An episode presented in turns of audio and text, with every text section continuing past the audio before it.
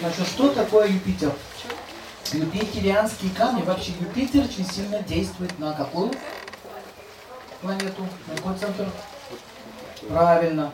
И он э, поднимает, есть такое явление, как удана прана. Удана это энергия воздуха, идущая вверх. И вот когда удана выпрямляется, энергия вверх пошла. Во-первых, хорошо соображать начинаете, учиться хорошо начинаете, материал хорошо усваивается. И если кто-то, допустим, э, за рулем едет, там, ну, короче, концентрация. Вот используют такие камешки. Ну, это по Поэтому очень часто используется студентам или людям, которым нужно для образования, усидчивости, усидчивости не хватает. И хорошо лечит спину. Выпрямляет спину. Позвоночник, голову выпрямляет.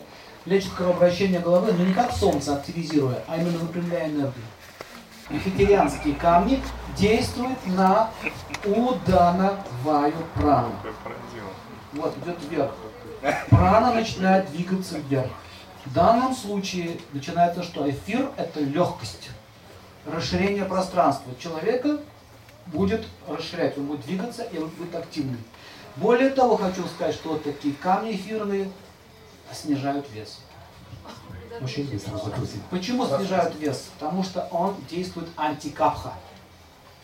Поняли? Антикапха.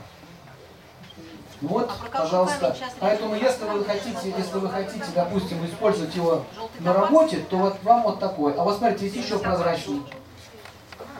Потом с подносом пройдете, покажете, какими испытывали. Чем отличается топаз от цитрина? Все связаны с Юпитером. Цитрины больше действуют на как бы на интеллект, на работу интеллекта.